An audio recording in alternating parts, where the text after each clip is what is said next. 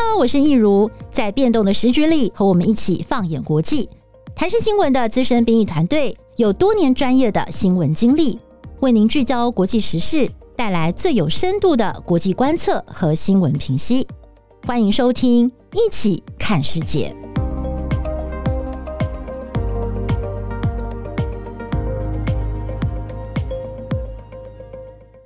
Hello，大家好，欢迎收听《一起看世界》Podcast，我是易如。那么，先祝大家新年快乐！哎，我们今天呢，这个新年的特别节目，也是我们 Season One 的这个最后一集，我们很快就要来迎接 Season Two，跟大家见面了。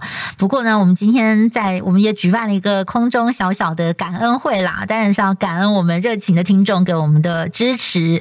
我们今天同时也会来分享一下听众给了我们哪些回馈哦。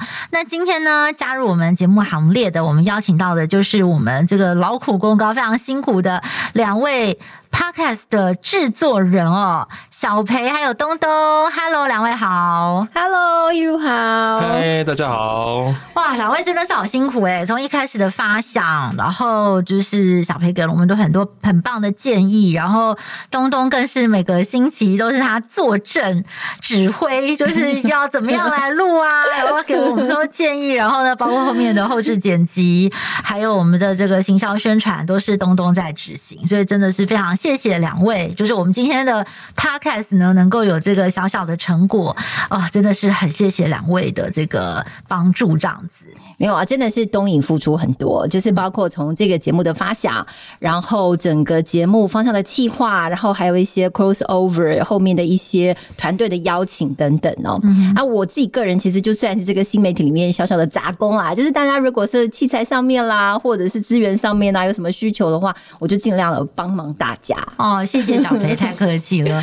哇，其实我们哎，我们大概总共做了几集呀、啊？我们这样算一算，哦，现在算起来总共已经有，如果不包含未来即将上架的，嗯、已经有十七集了。十七集了，而且过得好快，而且这还不包含我们之前前面 test 的部分哦。哦，哇，OK，太好了。而且我们的这个听众数就是有稳定的成长，哎，对，对，这是我最开心的地方，真的。呃，就是现在从一开始这样子默默无啊，不能讲默默无闻。好了，东东也有一些很有趣的经验要跟我们分享。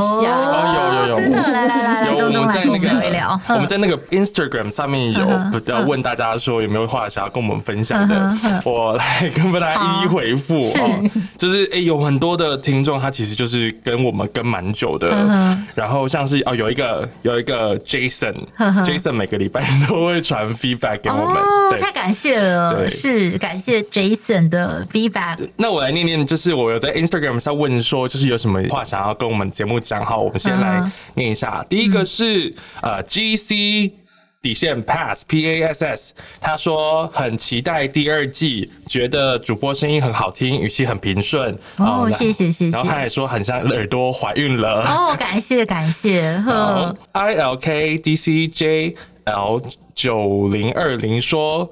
呃，一起看世界是一个很好的节目，爱心爱心爱心，谢谢你的爱心，谢谢。然后英灵说想听一如主播分享 Netflix 清单哦，好的，今天就是会那个回应大家的这个愿望，这样子会不会有准备有准备？听到这边的人就要记得，对，等一下就会有我们的 Netflix 私人清单、私房菜单。对，对然后有一个 N A I W E N C N W，就是我们的乃文，好久不见的乃文，哎，乃文好，乃文好。乃文说：“虽然最喜欢的还是易如姐，但是要偷偷表白力的歌讲故事真的很好听，爱心，尤其是神秘事件。”乃文之前也是我们的 team member，对对，谢谢乃文，就是他还是这么死忠的支持我们，当我们的最坚强的后盾，要当永远的铁粉哦。对，谢谢 谢谢。真的，乃文每次有时候有很有趣的题目，他都会传过来说：“你们不要讲这个。”哦，太好了，太好了。然后还有说有 feedback 也会跟我们说，对对对，所以谢谢奶文，想念你。呃，另外一个讯息是 from 可心，我们的好朋友可心，是可心。可心说，两次和一如主播的对谈都是无比的享受，不论是观点或是看事情的角度，都可以看出一如主播是个有价值理念、饱读诗书，而且尊重包容不同想法的主播。哦，太感谢了，好开心有一如姐这样的主播带着观众去了解世界发生的大事，也超级喜欢在 IG 上的科普内容，简单明了又有趣。谢谢一起看世界的团队。哦，太谢谢可心了！等一下我们要来分享跟可心合作的这个过程，也是非常精彩。对，可心的那个呃 knowledge base，还有他对国际时事的观察，是让我们非常的惊艳，也是跟他学习到非常多。真的，对对对。哎、欸，说到听众回馈啊，我上个礼拜呃跟朋友出去玩，然后搭计程车回家，嗯，然后我就在计程车上面看到那个。计程车司机在看我们的热线追踪，嗯，然后我就很开心，我就问他说有没有听 Podcast，是，结果他还真的有诶，他每一集都有听，哇，太感谢这位先生。然后他跟我们说，我们其实呃有很多的。呃，司机大哥在跑车的时候，都会其实都有在关心台视的节目这样子。哦，太好了，谢谢谢谢。所以大家如果听到这一集的人，如果你是计程车的司机，然后你也在车上听到这一集，对对对，可以给我们一些回馈。对，谢谢大家。你们想要听什么样的题目，也可以跟我们讲这样子。对。好哦，那我这边其实可以接着分享一个啦，因为身为新媒体的杂工，可能要常常看，就是大家到底这些听众从哪里来啊，然后是谁在听我们的节目啊等等。然后其实我会发现到说，呃，大部分来收听我们节目的人，大概集中的就是两块，其实还蛮偏极化的，嗯，大概就是平均年龄大概是三十五到四十四岁左右，或者是 anyway，他就会在像二十三到二十七，就是他刚出刚出社会，然后他对于国际时事的脉动，他很想掌握，也很想理解，大概是这两块。我刚刚跟东东分享说，哎，对，那司机大哥 maybe 就是三十五到四十四岁的那一块的领域的人，嗯嗯，对啊。然后就觉得说，哎，其实一如我，我就是会回想到说，其实当初一开始会想要做这个节目，也是觉得说，其实台是有非常多非常多很优质也很好的节目。嗯、呃，以一如来说，就是饱读诗书，然后又有非常多就是互相吹捧的 听众不要转台，好吗？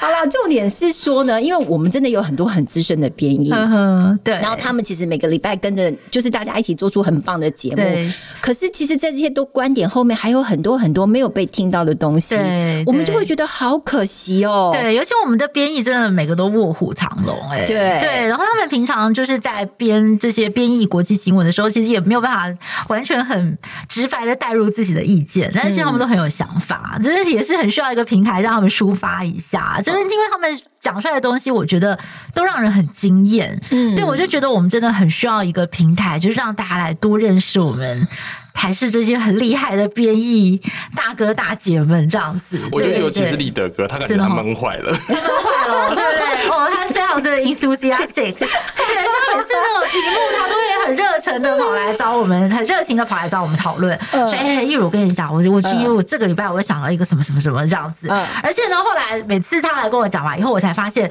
他也同时跑去找东东还有小培，全部都讲过一轮了这样子，布局好了，我们这样爆他的料，张立德不要生气哦，过年期间不可以生气，对对对，可以跟你们两位稍微这样子。猜谜一下，嗯，大家知道说现在如果我们一下再来看的话，在 Podcast 上面最受欢迎的是哪一集？最受欢迎的是哪一集？哦，猜一猜。嗯，因为其实我我自己每次都有在看数字啊，我大概知道是哪一些，但是我 不是你说真的是哪一集最受欢迎？是呃，匿名者 Q 吗？算算，我觉得是那个是跟应该是故事那一集哦，故事你说跟故事 crossover 合作的那一集，对不对？OK 呀呀呀呀呀，那答案是什么？哎，两个都答对了，这样人家会以为我们是谁好的？继续再考下去。那那最好听的这两集里面呢，就是收听率保持最好的是哪一块内容？哎，这就难了吧？哦，对呀、啊，这个就比较困难了。你是说在哪一个收听节点上最高？对对，哦，这个就很难猜了。真的哈，嗯，好啦，就直接公布答案好了。嗯、像一在跨年那一集里面啊，一、嗯、如就有一段就是分享到说，呃，包括你跟你儿子怎么跨年，嗯、还有在台视的同仁，你看到大家 maybe 他必须要坚守在工作岗位上，那大家是用什么样的方式？就到我们的十一楼去跨年啦。然后对方的团队也有分享一些他们比较奇特的一些跨年景点的时候，哇，那边的时候呃收听的。黏着度还蛮高的。哦，嗯，OK OK，就是要有一些 personal story，还有一些 personal connection，对，就是观众会觉得比较贴近，拉近距离，就是觉得说，哎，其实这个这个可能是他们真的会很有兴趣的，想知道说我们平常的生活当中有什么样的经验，对，可以分享，对不对？我自己也有这样的经历，就是说我在看影集或者是在听人家的 podcast 的时候，大家如果可能无意间讲到一些一点哦心酸事，或是觉得哦很诚恳的想要告诉你某件事情的时候，我。真的会直接，因为不是那个按键有什么跳回去十五秒嘛？我是真的会按下去回去再重听一次那句话。哦，这刚刚就是要讲什么？就是刚刚错过了什么这样子？也没有，我是觉我是觉得那个东西是很情绪性的，而且而且很浪漫的一个事情。然后我不想要这个 moment 就这样错过，所以我想要再重温一次刚刚那个十五秒。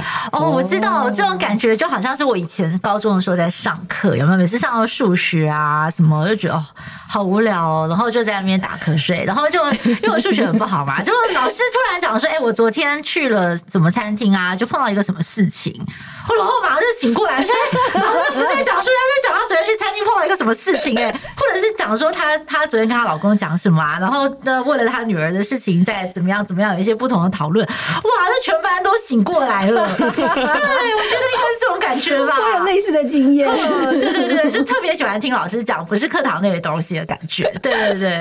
对，哎，那我们就想问说，因为除了观众喜欢啊，我相信一如这样这几集录下来，一定也有自己录到特别有感觉的地方，对不对？对，嗯，其实我自己哦，我这次选了，我个人最喜欢的是那个日本皇室啊，日本皇室女人传，就是那个讲到这个继子继子妃哦，还有现在的这个雅子皇后，因为我在去年就是呃前年了，现在应该算前年，就是这个德仁跟雅子他们就是正式的接日皇跟王后的时候，就是我自己尝试实验性有录了一个那个呃。呃，video 版的一起看世界，就那时候我就放，就是呃，后来我发现听众就是观众给了我们很多的回响，那我自己就觉得我超喜欢那个雅子皇后的故事。嗯、那后来呢，我有一个很好的朋友，这我觉得这是我的盲点，我自己都不知道。就我那个朋友，他后来就写了一个很长的 message 给我，他就说他看到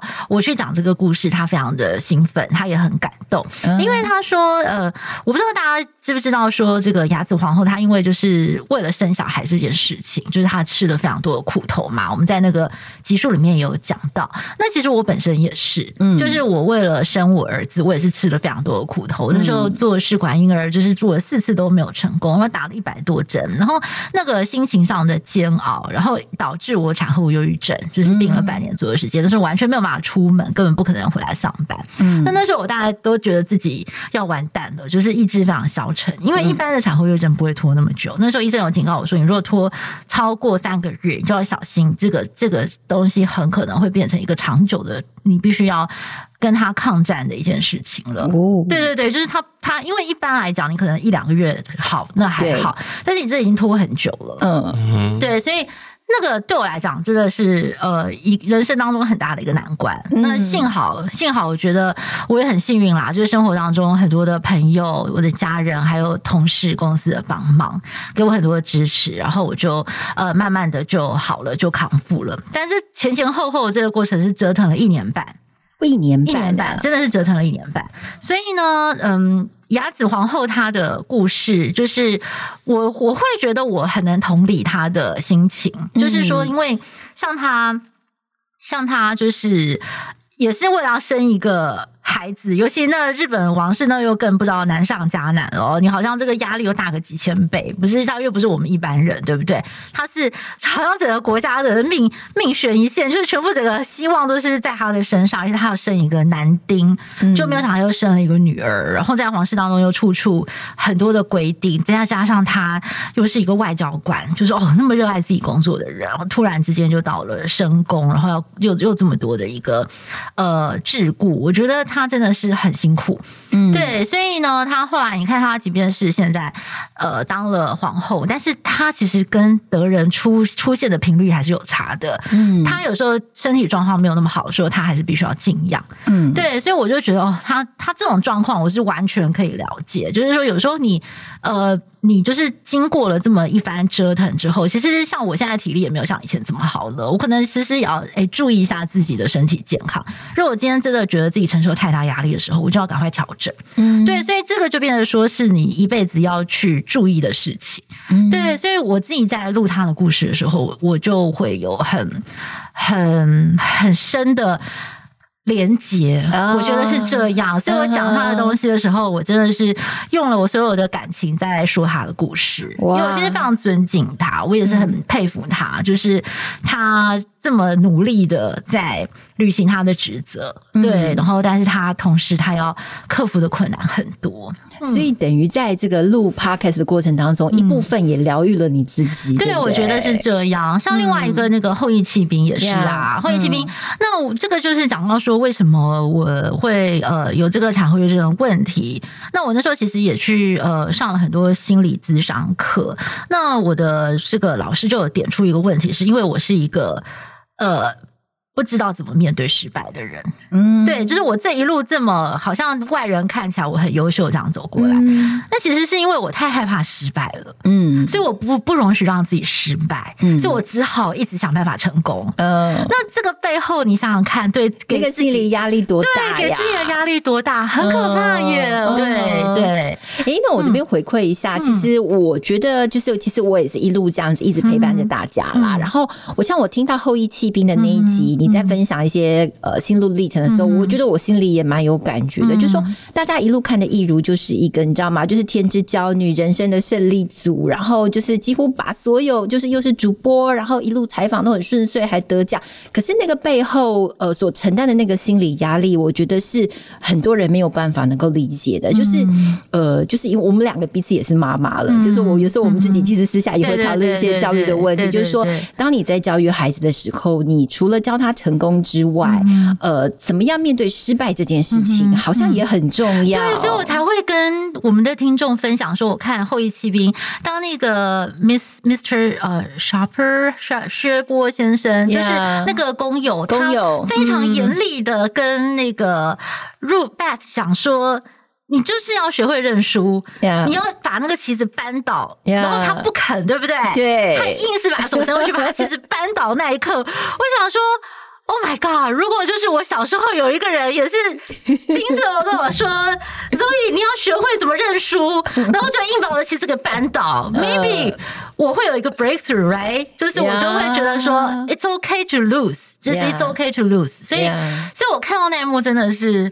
啊，我觉得好像就是也有被他教育到的感觉，对对对对对，真的，嗯，所以也有被疗愈到，对对对，真的真的，你这两个字用的太好，我就是有被疗愈到，对对，对。那东影自己这样做这几集下来，一定有。自己很有感觉的，对不对？我跟乃文喜欢的同一集，我们喜欢那个立德哥讲李兹杀人魔那一集。我那我觉得那一集，呃，除了是本身的题材，我个人很喜欢，因为我平常会听一些真实犯罪的 podcast，所以我很喜欢这个类型的题材。另外一部分是因为。我刚好那呃那一集上架的那个周末，我刚好回高雄，嗯，然后我在我妈车上，然后我就跟她介绍我们的 podcast，这样，然后我就播给她听。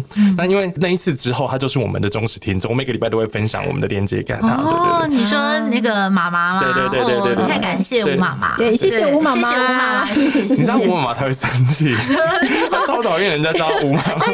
怎么称呼她？她都她都说要叫她陈小姐。哦，陈小姐，好好好好，谢谢陈小姐。然后。反正我那我在他车上，然后我们就一起听那个杀人魔那一集，然后可是我因为我们两个在因为在听嘛，所以就不太会讲话，然后就一边听，然后可能在讲一些有些呃过程，然后例如说那个李子那个杀人魔他做了什么很令人发指的事情的时候，我妈就会说，哎，怎么这样子啊？然后我觉得那个我觉得那感觉很真实，然后那一集的 podcast 不止给我们母子一个属于我们两个之间的一段回忆以外，然后我也觉得说，哎，这个。内容是我他有办法听到，然后他有办法把自己带入在里面，然后去呃给一个很真实的 feedback，然后那个当下我很感动，我就觉得说啊，我们在做的节目其实是真的是可以把这些感觉带给听众的，而且很直接、很直接的。对对，我觉得立德的选材都非常的特别，对，就是他都会去呃找一些真的是我觉得在一般这个嗯平台上面是很少出现，但是他自己很有感觉的题目来跟我们分享。对对，应该说他非常的努力，想要那个服务在 Podcast 上面，在一起看世界的听众，绝对给你不一样的内容。哦，对啊，而且我我觉得我们的这个编译们真的。各擅胜长，像我觉得佩君姐，因为她日本通嘛，对，所以她在跟我们分享皇室那个日本皇室的东西，她讲起来也是非常的 detail，而且就是她会讲到日本人的那种习惯跟那个心理，真的是入木三分。果然在日本有念过书，跟我们平常去玩玩，就是去旅游，那是不一样的。他真的去了解日本社会的人，他们最近在想什么。嗯，对。然后我觉得像嗯静安阁他的东西，他就是挑战那种知识含量非常重的东西，有没有？例如像是那个以色列。特务局那个呃摩萨德那一集，那也是我们第一次决定要在 Instagram 上面做那个小小的小补充、小科普，因为当时录完就觉得，哎，不行，这好像听起来很难，对，实在太难了。对，然后我们本来有点担心说，哎，我们的听众会不会无法接受？没有，哎，他他就是后来才听东东讲说，原来他的收听力是就是一直这样子不断持续稳定的这样子成长，所以我们也非常感谢我们的听众，就是对对于这种。呃，比较深的、比较艰涩的东西，大家还是有耐心会去把它听完，而且会真的很想知道。对对，然后另外像阿丹姐也是非常感性嘛，就是我我印象深刻，我跟她聊到九一一的事情。嗯、对，那她在分享她那时候在这个台视新闻部的时候，她怎么去处理那个忙乱过程。对，嗯、那还有像是呃玉林哥，对他讲的那个泰国皇室那集也是非常的精彩。玉林哥的泰王那一集也是收听率非常好，那集反应也很不错，非常非常好。对。对，而且那一集是我们第一集第一次有接那个听众的点播。哦，对对对对对，那是我们第一次听众，也就也是我刚刚讲那个 Jason，他就说他呃问我们说可不可以讲到这一题，但因为那个时候我们刚好是美选比较比较紧凑的时候，我们连续好几集讲美国这样子，我们想说啊换个换一个信息事情讲，然后泰国那一次也吵了一阵子，对对，所以我们才说啊，我们来试试看。接呃听众的点单，然后又讲一下泰国。哦，原来是这样，对。哎，我补充一下，我们上次也有，就是我当时之前在 Instagram 上问大家喜欢什么，然后有大家回馈的，分别就是喜欢泰国王室，然后也跟我一样喜欢杀人魔那一集，然后也喜欢日本皇室，跟一如姐一样喜欢日本皇室那一集。OK，哇，哎，那我我们还蛮蛮好奇的，哦就是小裴你喜欢哪一集呢？小培。我自己嘛，对，哎、欸，其实我喜欢的很多，但是我先讲一个我最有感的，好了，嗯、就是也是因为益如的介绍，我特别认识了，就是呃那时候是一个 Ginsburger 哦，那个。布恐龙大法官，对不对？对，就是美国那位，就是呃高，就是去年才过世的那位超级厉害的女性大法官。对，Ginsburg，对对，因为那时候就是我我自己本身，老实说，我大概都是看表层，我没有像你们那么的深入去了解那些国际的事物。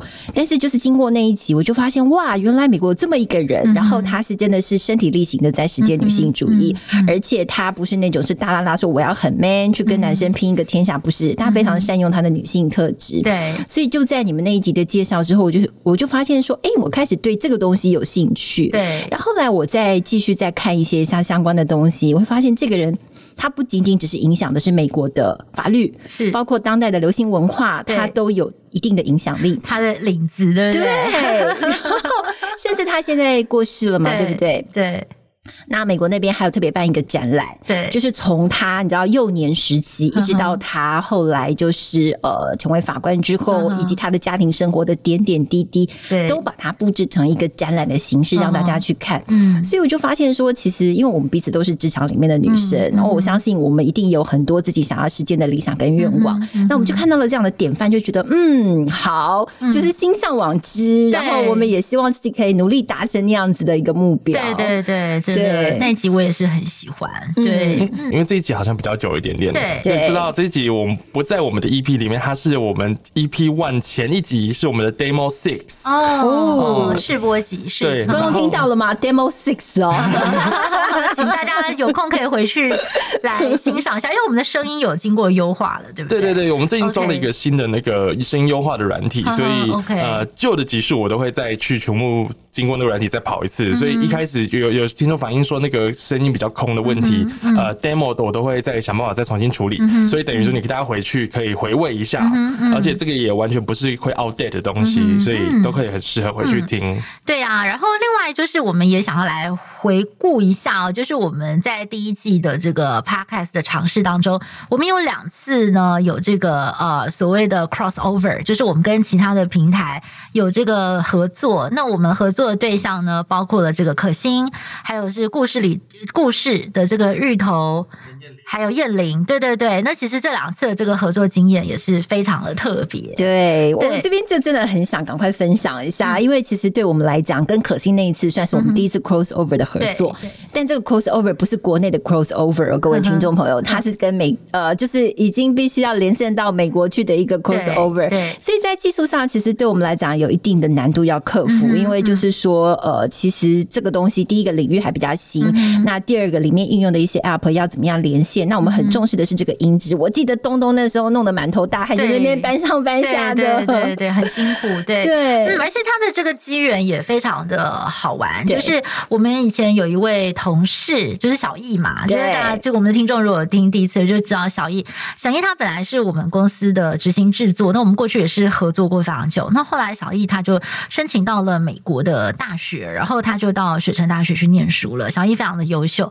那那个时候因为美国总统大选进了，然后那个时候就是选情也非常的紧张，所以我们那时候就想说，那我们跟一个在美国的朋友来连线，对不对？玩一玩嘛，看看美国当时的状况怎么样。结果小易呢就跟我们推荐说，哎，他有个好朋友，就是可心，可心在做这个美国国会台湾观测站。Uh. 那后来呢，就是可心他就很很热心啊，他就说好啊，没有问题。那我们就第一次有了这个三方通话的合作，哇！结果就两位的这个呃，给我们的这个 perspective，跟我们分享的东西，让人好惊艳哦。对，那小易他是跟我们分享他在学校里面的这个，他跟教授啊，还有是他的同学怎么去看美选。那可心他分享的是他在三四月的时候，去年三四月他经过纽约那个最惨的疫情，哦、然后就是然后他回到台湾他的一些观察。那尤其是我跟可心，我们俩都是学国际关系，嗯、然后我们都。住过纽约，因为可心他他是在 NYU 吧，我记得。对，然后我是在哥伦比亚，对，我们一个是在 Midtown，他他在 Midtown，然后我是在 Upper Upper West Side，我就是搭地铁很快这样子，就是我也我以前也常去 NYU 那附近玩，所以呢就觉得这这个。情感上、心理上的距离就拉近了很多。那虽然我们在的时间差很多，我是我是二零零一年到零三年，那他是去呃去年还在那边，对。但是就是哎，而且我发现就是有一个就是这么年轻的女孩，她对国际关系的这种知识这么的丰富，这么的深入，而且她她都是去她的东西都第一手的，而且我觉得她她是一个很有独立思考能力的人，她不是说那些资讯照单全收，她会她会呃。去分析，然后加入他自己的看法，他会经过他的过滤跟筛选，然后他讲出来的东西是经过他的深思熟虑的。那我觉得听起来的话，我自己也跟他学到非常多。嗯，对，所以我觉得，呃，那然后一次是选举前，一次是选举后，结果呢，就是不得不说，其实可心的预测也蛮准的。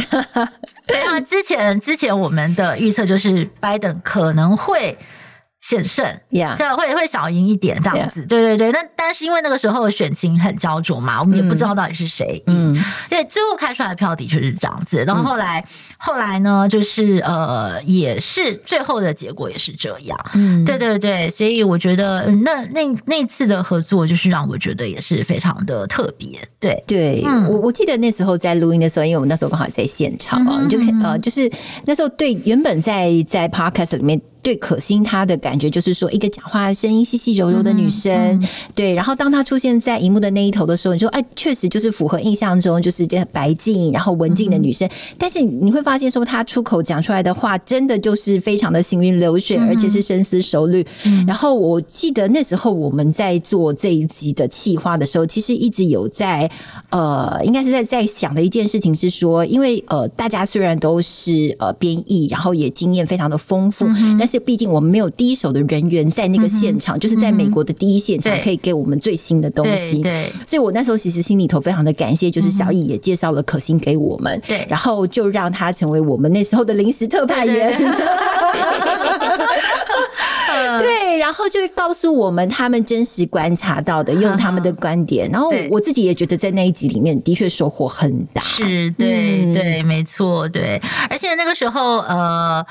呃，后来可心有跟我们提到说，有几个拜登团队的重要的人物可能会担任要职，后来都被他说中了。布林肯，布林肯后来真的就是担任了美国的国务卿。Uh-huh. 对，还有 Campbell 嘛，Campbell 他也提到了，就是现在主管这个印太事务方面的这个重责大人，这就是由 Campbell 来负责。哎，他那时候也有讲到，嗯，对，所以其实他的观察，我觉得是很到位的。嗯，哦，对对对对对。大家如果不知道那是第几集的话，我跟大家分享。小助理又来了。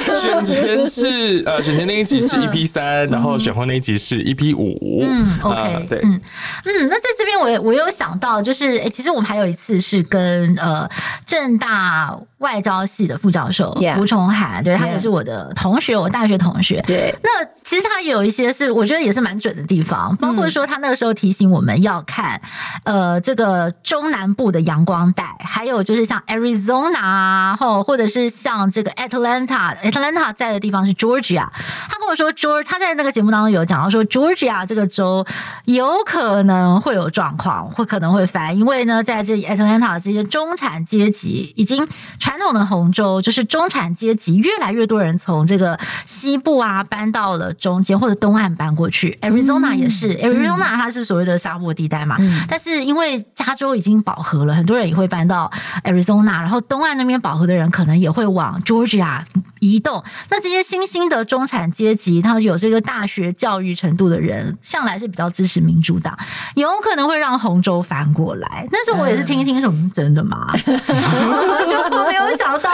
竟然被他说中了，嗯，对，所以他那时候跟我们在我们的节目当中也是跟我们分享这个，哎，我也觉得是，嗯，就是那集也是让我印象很深刻，就是我们也是有跟他的这个合作跟对谈这样子。对，你后来你事后有在跟他说，哎，还真的被你料中，你有有有有有有，后来有后来有，就是后来，而且后来是隔了两三天，因为后来就是当天开票的时候，因为我们知道有这个呃 Red Mirage，就是红色幻象，你还记得吗？就是因为一开始开的票都不是通讯投。票，那一开始都是现场投票的人，现在看出来看似是川普领先，哎，就没有想到通讯投票进来的时候，竟然变成了拜登。就那个时候，就是一开始其实第一天的时候，我就跟我那个同学讲说，嗯，这次应该就是川普当选了吧？就他就跟我说，哎，嗯，好像不太对哦，你要不要再等等看？因为我觉得那个通讯投票进来以后可能会改变结果。嗯，呃，就没有想到真的被他讲。讲中了啊！嗯，对对对，所以我觉得他们真的是在第一线在观察国际政治。那再加上我那个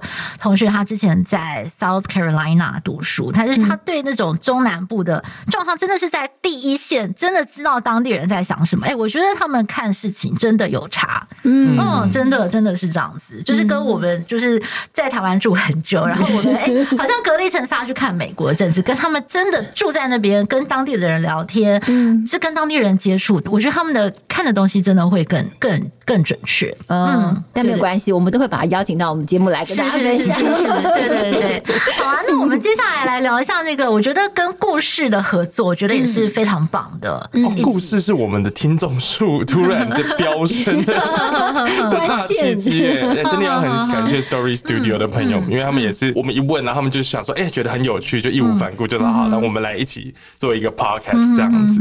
哦，我为什么会认识故事？是因为我有一次在 Pa 呃 Facebook 上面。Facebook 不是会有那种呃，你可能认识的朋友，系统会推荐给你这样，然后我就看到芋头，然后我就说，哎，这个人感觉蛮酷的，这样，然后后来我就加他好友，然后大概是两三年前的事情，因为他是基隆出身，然后也是当过老师，然后也会有在做一些在地的研究，所以我们当时就聊一些很在地的东西，然后我们之后开始做 Podcast 以后，就觉得说，哎，好像可以试试看，从身边的人脉或是认识的朋友们去把一些 talent，就是很有很棒的东西，也一起。大家一起摸索出来这样子，嗯嗯、所以才会约约到他们。嗯嗯，嗯那次的合作，我觉得这个经验也是非常棒，尤其是我觉得听他们两位年轻人讲故事啊、哦，真的是很精彩。他们对于那种东西的细节啊，然后去讲那个，哎，我觉得他们是真的是对历史非常喜欢。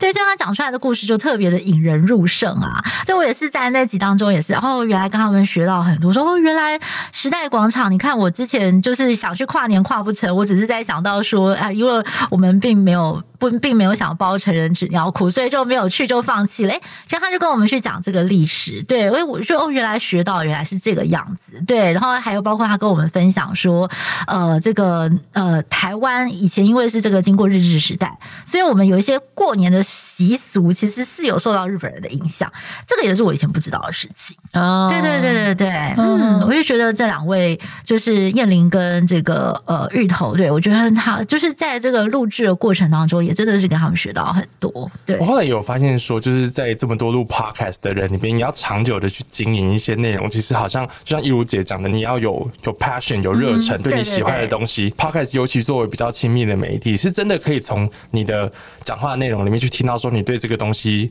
是有兴趣的，然后你是有一个欲望想要把它表达给大家听的。我觉得这个好像是。这一阵子做 podcast 以来，然后我听这么多 podcast 以来，我觉得很重要的一件事情。嗯，原来如此，对，所以我们再次要感谢，就是呃，所有跟我们一起合作过的 podcaster，还有就是我们曾经访问过的对象，也谢谢你们，就是跟我们分享你们很棒的见解还有知识，然后让我们的这个听众都很有福气，可以就是呃呃，可以聆听到这么棒的内容。真的、嗯、好，那所以接下来呢，终于要到了我们的重头戏。我要等了好久啊！对，片单片单，对，对片单，一如的片单，嗯、你的独家私房过年片单、哦，好啊！过年期间的 Netflix 片单，我首先想要推荐的是最近超红的，我相信很很多的听众可能都已经看过，就是那个亚森罗平。呀，亚森罗平呢，就是他找了一位法国非常有名。的这个非常红的演员哦，来饰演亚森罗平，而且他是非裔的。就是在过去，我们其实很少看到说这个呃，在电视或电电影剧当中会请到非裔的人来担任主角。可是现在在好莱坞，甚至在世界的这个制片，尤其是在美国的这个 Black Lives Matter 的运动之后，我觉得大家有这样的觉醒。对，就是说，我们不一定要由白人来担任第一主角，我们可以是亚洲人来担任主角啊，我们也可以是非裔的人来担任主角。所以呢，这个呃，亚森罗平的这位主角就是在法国非常有名的一位男演员，他叫做欧马西，他在法国非常非常的有名，就是很很红，大家都很喜欢他。嗯，对。那他来演这个亚森罗平，因为我小时候啊，超喜欢看亚森罗平的小说，也是，对对对，就是那个黄皮的，对对对，黄皮的，对对对对对，什么奇岩城啊，全部都要看，皇后的项链啊，我全部都把它读完了。而且那个时候风靡他比那个迷那个福尔摩。摩斯还要多好几百倍，对，对，对不对？对，我们都觉得亚森罗平又帅，然后又侠盗，然后什么什么，就是很浪漫啊。就相较之下，就会觉得哦，那那个福尔摩斯就是有点老老的，然后又很无聊、无趣。对对对，嗯。自从那个呃，Benedict Cumberbatch 就是把那个福尔摩斯演的很 sexy，然后就是之后我才慢慢觉得这个角色 很有很有趣。对对对，不喜欢小罗伯到你的版本，不喜欢，我没有对那个比较没有 feel，我就是最喜欢那个就是 Cumber。Batch 的那个版本，我觉得超赞的。嗯、那我觉得这个亚森罗平，他就是哦，就是那种勾起了以前的那种读读小说的回忆。然后还有就是，我觉得他的那个故事好紧凑，嗯，对。然后还有很多他自己的内心戏，对，对不对？就是而且我记得那时候，反正你就特别喜欢看他，就是什么解救美女啊，对对对，然后或者是把那种为富不仁的人的那些财富给抢过来的时候，就觉得啊、哦，超开心。对对对对对。那这集我我们还是不要剧透好了，反正就是他是要为他爸爸报仇，但是。一连串的故事线就是引发了很多的这个，所以你如果真的很喜欢看侦探小说的话，我觉得这个是绝对不会失望的。嗯，然后再来，我想推荐《王冠》。哦，嗯，就是这个讲英国女王伊丽莎白二世她的这个故事。嗯、那因为我们我知道很多听众也有跟我们点播，就是说 要要讲王冠，就很抱歉让他等了很久。我们第二季应该是会会会找一个时间特别来讲，因为我们发现我们的听众对王室的这个事情也是非常的有兴趣哦。那我自己为什么会非常喜欢王冠？是我非常喜欢英国历史。历史，对对对，因为我觉得英国是个很特别的民族，包括他们在二战的时候，在呃 Winston Churchill 丘吉尔的领导之下，我们展现那种顽强奋战的精神。那还有就是包括以前他们有些有一些历史故事也是很引人入胜。那尤其是英国王室，因为现在全世界的王室，就是尤其是在这个呃呃。二十世纪初开始有这个呃欧洲的这种呃国足运动的兴起之后，已经倒倒掉一片王室了。因为大家觉得为什么我要花那么多钱养个王室？难道因为你的血统比我尊贵吗？人人人不是生而平等？结果没有想到英国的王室可以活那么久，但是他一定是与时俱进。而且以前我都会觉得说，哎，当英国女王应该很好命吧？她也没有要做什么事啊，对不对？她就是每天就是穿的漂漂亮亮，然后出席活动这样哈。没有哎、欸，就是你看完王冠这这个。这个呃抓就是这个戏之后，就是这个影集之后，你就非常的尊敬这个伊丽莎白二世，因为觉得她是在英国史上在位最久的君主嘛，对不对？而且她活得非常长寿，而且她现在很健康。哎，她要处理的事情超多、超烦的，而且我觉得你要在那个位置上坐那么久，坐几十年呢，超过半世纪，我的天呐，她的压力是很大的。你看她要处理国政哦，她是真的要处理国政，而且她又不能够干预国政。这多困难！所以他在里面有一句话，就是他说最困难的不是要你表达什么意见，而是你不能表达意见。什么时候该说话？对对对对对对。那他跟这么多的首相交手过，然后这么的沉稳，然后这么沉得住气，然后当英国出现了很多这种政治或外交的危机的时候，有时候他也要亲自出马去解决。嗯，但是他都能够谨守那个分际。哎，我觉得他的那个心理素质实在是太强大了。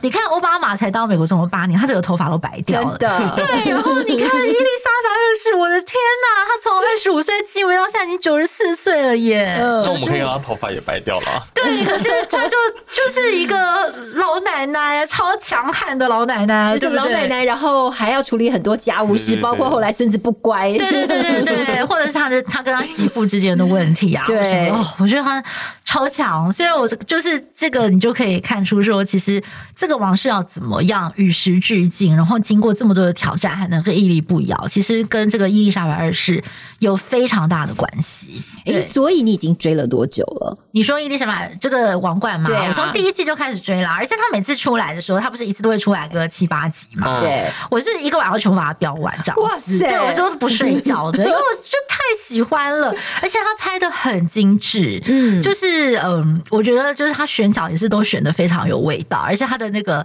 呃皇室的陈设啊，那个布景，然后他还原那个皇宫白金汉宫的状况，都从一九六零年代、七零年代、八零年代每一个每一个时代的那个氛围，哇，他都他都还原的非常非常的细致，嗯，对，然后还有一些很精彩的人物，像柴契尔夫人啊，Yeah. 或者像是贾桂林甘乃迪哦什么的，哇，他里面都是演的栩栩如生哎，让你觉得好像你真的身历其境，有是经过那个年代的事情哦，对，所以我觉得它不是只有让你看那种呃。权权贵斗争不是这样的东西，他真的是去看那种很很很有大格局的君主或者是政治人物，他们怎么去处理危机，他展现出来那种气度，你知道吗？嗯、我觉得哇，真的是让人觉得嗯很很很钦佩，嗯哼，所以可以让你这样子就整整晚这样不睡觉，对对对对，就是把它追完的、嗯。对，然后最后一个我要推荐的是《教父》三部曲，我觉得好像最近才刚 Netflix 已经开始有播《教父》，《教父》是在呃一九七零年。年代的这个嗯，法兰西斯科夫拉这个位非常有名的导演的作品。那第一集是马龙白兰度演那个老教父嘛，再来就是艾尔帕西诺，艾尔帕西诺也是我非常喜欢的演员。教父我从国中开始就非常风靡这这个教父。教父这部电影了，那他是在讲这个意大利的黑手党家族在纽约的故事。我觉得是那种父子之间的情节那种，然后还有就是第一代教父跟第二代教父在作风上面展现的不同。然后就是这个片子，我大概已经看了一百遍不下了。哇，对，真的从国中到现在，每次啊，这个 HBO 有播的时候，我我我一定就是把它看完。嗯，只要被我转到就是看完。嗯，所以我只要开始看《教父》的话，我通常不会说中途离席什么的，我一定是把它看完，因为真的是太精彩。而且《教父》里面不是有超多经典名句嘛？嗯，对，什么呃呃。Keep your friends close, keep your enemy closer。对对对对对，就是 像这种大家都会背，你知道就是那种，尤其哎，我不知道为什么，特别是男生特别喜欢。对，要问一下。对对对，东东你有看过吗？好，没关系，这个是可能老一辈的.对，比较就是比较资深的影迷会很喜欢这样子。嗯、对，所以这个是对我我非常非常推荐，因为我觉得他看完之后就是。他可能会带到一点人性的阴暗面跟挣扎，嗯，对。但是我觉得他的那个拍摄的手法行云流水，然后还有就是他的整个场景，还有就是呃，讲到美国社会的时候跟黑帮之间的故事，我我尤其是我觉得马龙白兰度跟艾尔帕西诺还有劳勃迪尼诺，哦，嗯，这三个人演起来都很经典。劳勃迪尼诺他演的是第二集里面那个老教父年轻时候的他，嗯啊，然后还有他里面讲到像像是他从意大利逃。到美国的时候，在爱丽丝岛隔离。哎，我为了这个电影疯到，就是我之前还特别为了这个电影冲到美国的爱丽丝岛，然后去看那个隔离设施。哎，就是当年从欧洲啊，您到美国的人坐船去，第一件事情，如果你有状况啊，嗯，他就是让你去那边隔离。嗯嗯嗯哼，让他去看那个历史遗迹。哦，你看我就疯狂到这种程度了，所以 对的，真心推荐的，超级剧迷的真心推荐，对对对，对，嗯，好。好，那我们接下来来这个，请这个呃东东来谈一下吧。东东，你要不要推荐一下你的这个 Netflix 的片单？哎、欸，我有两个我特别想讲的、嗯，一个是 Sense Eight，是那个超感八人组，他、嗯、是那个周华斯基姐妹拍那个呃 Matrix，就是那个骇客任务三部曲的，嗯、他们两个后来拍了一个影集叫做 Sense Eight、嗯。那这个 Sense Eight 它它叫超感八人组，然后它的故事背景就是代表说，哎、欸，人好像有一种。除了人类以外，有另外一种物种，也是人类，可是他们是呃，例如说像是亚种的人类这样子。然后他们他们会有一个 pack，就是八个人会为一组，然后他们会在同一个时间降生。他们其实是可以看彼此之间心灵感应的，所以他们是一人就是八个人，然后八个人也是同为一个人这样子。然后我觉得他那个概念是很好，是因为他告诉你说，哎，其实人类他在某种程度上是 very connected，然后我们是。As one，我们是一体的，嗯、就是那感觉。我觉得它是一个非常呃前卫，然后也非常温柔的一部剧。嗯、看这么多美剧到现在，我其实最喜欢最喜欢它。哦，而且它的场面非常大，因为它的那八个人呐、啊，他、嗯、在故事里面其实是呃分别住在八个不同的城市里面，而且他们就是在世界上的八个城市实景拍摄。嗯但后来好像因为呃收看数的关系，跟他那个耗费成本，因为你要在八个城市拍摄，其实太就是太烧钱了，嗯，所以 Netflix 他们在第二季就把它呃取消了，嗯。但这个取消之后，引发就是包含我这剧迷都非常 非常生气，因为就想说这么前卫、这么好看的剧，你怎么可以把它停掉？例如说，好，可能我今天在这个城市拍，可是。呃，我们好像里面有一个叫做 visit，就是拜访，就是例如说，呃，我这个假如说 A 他想要去到巴黎去拜访 B 的时候，他的思绪跟他的人就会像背后灵一样站在另外一个城市的人背后，然后，然后那个人就可以拥有他的知识、他的技能跟他的，对对，他们东西是共通的，哇，对对对对，哇，然后还会取消续订了，所以后来大家就帮发起一个活动，叫做 hashtag Bring Back Sense Eight，就是把它。继续下去这样子，那、嗯、后来 Netflix 官方他们就妥协、嗯，他们就拍了一个 finale，一个电影版的结尾，长得有点像是电影版做结，然后把故事做一个收尾。嗯、虽然有点粉丝像，但我觉得，呃，这个概念是我非常非常喜欢，然后也呼应到易如姐在这个 season 里面很常讲的说，哎、欸，我们其实人类是不是可以有多一点关爱呀、啊，多一点理解彼此？我觉得它就是一个。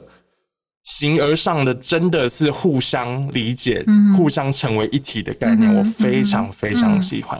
对，就所有的万万物皆有灵，而且大家都是有 connect。对对不对？大家都是有连接的。对，我觉得你去看到这个连接本身，我自己是很感动。哦，嗯，然后另外一个是呃，这个这个有点讲 有点严肃，也讲我觉得很轻松的，是因为我朋友那天在来我们家，然后我们一起看了那个《地狱厨房》以后，我后来开启了我对于这各种比赛节目比赛节目的兴趣，所以我就扫了一遍各种各样的那个比赛节目，从那个 Ruth Paul 那个变装皇后秀到那个很各种，我都看过一遍。我最喜欢，就是我最喜欢的有两个，一定要跟大家推荐。而且比赛节目看起来非常轻松，他们剪接都很明快，而且你会让你想说，哎，这集到底谁赢谁赢这样。然后我有两个很推荐，一个叫做《Blown Away》玻璃工艺神对决，然后它就是在很多的那个玻璃工匠，然后在比赛制作艺术品，呃，然后每一集有不同的主题，像说这个要做。呃，桌上的摆设啊，这个要做呃容器啊，诸如此类的这样子，然后你就会看到那个玻璃烧的很热，然后它吹出来的那个那个膨很软软的，然后玻璃膨胀，然后印到你就哇，好漂亮。哦！对，而且这个它一集只有二十几分钟，半小时，所以很快很快。OK。然后另外一个是呃前瞻时尚，叫做呃 Next in Fashion，然后它召集了全世界所有最也不说近，比较很多新可能没有那么有名，但是非常新兴的呃服装设计师。那、他的节目宗旨就是想要为这个节目带来呃这个比赛带来 fashion 的下一步，因为你不可以只看到现在的时尚，嗯、你要看到时尚的未来，嗯、所以你要带给大家不一样呃很前瞻的时尚的呃设计这样子。嗯、哼然后对，然后这集也是一个这个比较长，一个一小时，但是我觉得非常好看，大家一定要看这一个。哇哦，好，嗯、感觉就是有非常多，不管是工艺啦，或者是、嗯、呃呃各式各样的技艺的技能的进步。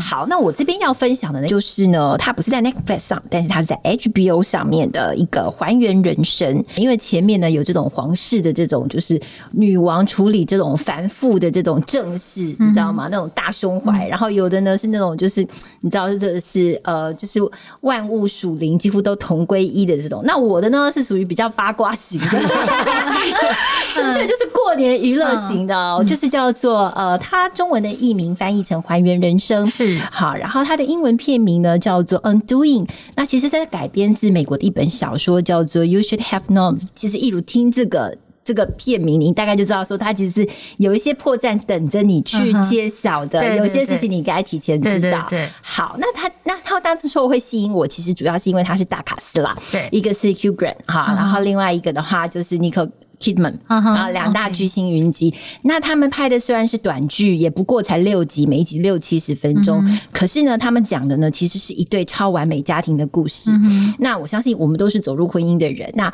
我们自己就是从小对自己有一定的期待。那你在经营婚姻的时候，你一定会希望说，那我也希望我的婚姻很棒啊，uh. 我也能够有很棒的呃先生，我自己可以做很好的太太，然后我的小孩也都是呃，就是表现很棒。Uh. OK。那他这里面的角色大概就是差不多是这样子的原型。Nicole Kidman 就是演一个非常厉害的一个心理医师，嗯嗯、他能够一眼看穿你心里的弱点。嗯，嗯然后他的先生呢，Hugh Grant 演的就是一个儿童癌症的心理医师。嗯、然后他们让他们的儿子念的名校，就是一年要花五十万美金进去的那种超级名校。哇、哦，反正这个组合放在一起，就觉得对，就是超完美家庭。呵呵但是呢，故事的破绽呢，就从有一天他儿子的学校发生了一件谋杀案开始。嗯嗯对，那发生了那件谋杀案，那那个呃，Nicole Kidman 就觉得很很想跟先生分享这件事情，就他就又是拼命的打电话找他先生，结果都找不到，嗯，最后就发现那个电话呢是放在他们家的衣柜里面，嗯哼，然后呢，他才觉得，哎，为什么会这样子？然后就开始一个破绽接着一个破绽，就把这个。这个完美家庭，我就不剧透了哈，我就不要，就把这个完美家家庭的这个面具给一个一个拆穿了。哦、对，所以它短短的大概才六集，所以大家如果觉得说，哎、欸，也想看一下一些比较像是悬疑，然后那种家庭剧的，也这部也不错。嗯，对，太好了，太好了，哇，这个听起来就是很有很有挑战性。而且我记得 Hugh Grant 之前在做这个宣传的时候，他他还特别透露他自己得到新冠肺炎，应该就是为了这个剧在宣传的时候。对对对，他他有讲嘛？他说他闻他太太的香水什么时候，然后 Number Five 什么都闻不到，他还去闻垃圾桶。但是他其实是在宣传这个戏剧，好像啦，我记得，对对对，呃、这个在在讨论，就是在欧美的讨论度也是很高。对，嗯，对，太好了。所以我们今天呢，这个东东跟小裴都跟我们们分享了，就是这个过年的这个片单哦。所以相信这个听众朋友过年的时候应该不会很无聊啦。就是如果在家里，就是呃，因为防疫的关系，可能没有办法像以前到处发发照。哎，在家里看看片这个好的影片，我觉得也是一大享受。对对，然后还有就是就是我们的这个过去的这个呃试播集啊，还有一些精彩的内容，我们刚刚也跟大家介绍。如果就是您有兴趣的话，哎，不妨重新回味。